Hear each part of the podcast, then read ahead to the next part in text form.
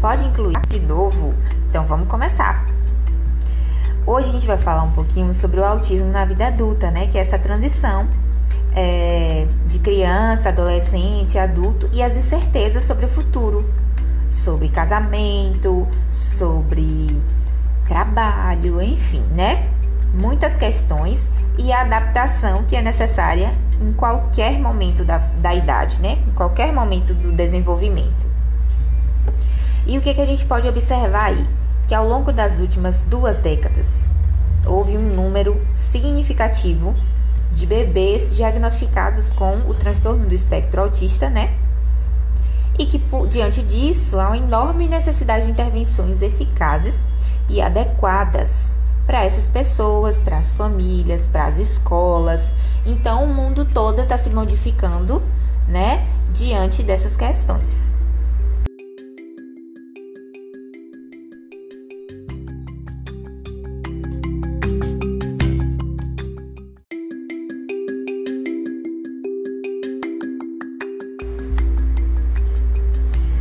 Aí vem um outro ponto, né? Nenhuma pessoa autista é igual. Eles não apresentam os mesmos comportamentos, tá? Ou um conjunto de sintomas. Cada pessoa é de um jeito. O que torna mais heterogêneo e significativo para o trabalho clínico, educacional, médico, enfim, né? Então a intervenção ela vai se direcionar a partir de orientações e ações pensadas num plano individual para aquela pessoa, tá bom? Por isso que é tão importante o trabalho em conjunto com a equipe multidisciplinar.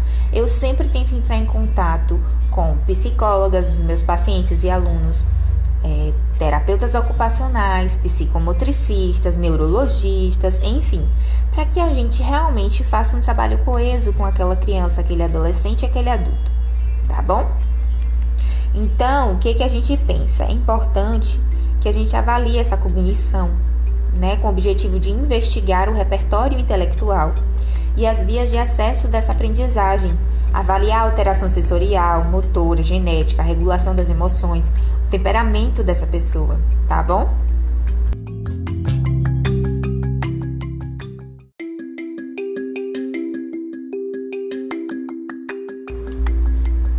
E aí a gente pensa nisso tudo na fase adulta, né?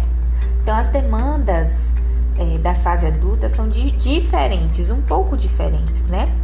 Quais são essas demandas? Demandas não acadêmicas da vida universitária, a administração do seu tempo, a organização, as tarefas da vida diária, as demandas sociais, o embaraço na habilidade de rastrear múltiplos alvos ao mesmo tempo, a questão dos esportes, uma atividade física, enfim, né?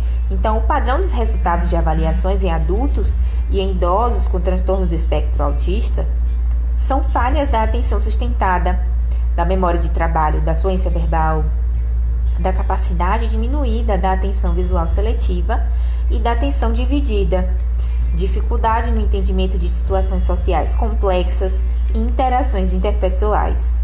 Então, o tratamento é individualizado, baseado em evidências. Né? Em bebês, é indicado treino parental, estimulação do sistema sensório-motor, o uso simbólico é, de objetos, atos comunicativos intencionais, não verbais, brincadeiras recíprocas com parceiros sociais. Tá? E em crianças com idade pré-escolar, a gente indica estimular níveis mais altos de autonomia, aprendizado, pensamento simbólico e comunicação. As intervenções e estimulações devem se concentrar em ambientes naturais de aprendizagem.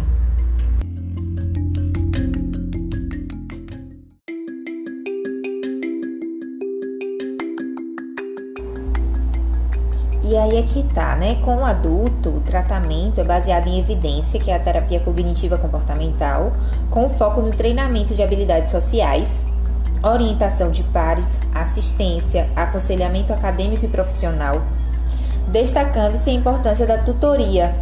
Né? Então, a farmacoterapia deve ser oferecida também quando existir um sintoma-alvo específico, alguma comorbidade.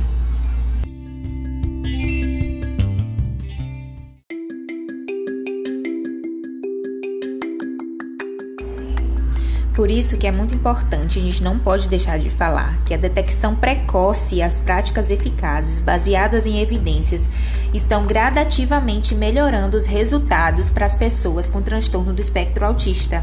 É importante conhecer, galera, para poder potencializar essas habilidades, baseado em seus interesses, para compensar as áreas de maior dificuldade, tá bom? E poder aplicar na sua capacitação educacional e profissional visando uma vida produtiva dentro de suas peculiaridades, com mais independência e qualidade de vida. Eu espero ter ajudado você. Qualquer questão pode mandar para mim, tá bom? E até o próximo podcast. Um abraço. Não deixe de me seguir nas redes sociais, Juneuroedu.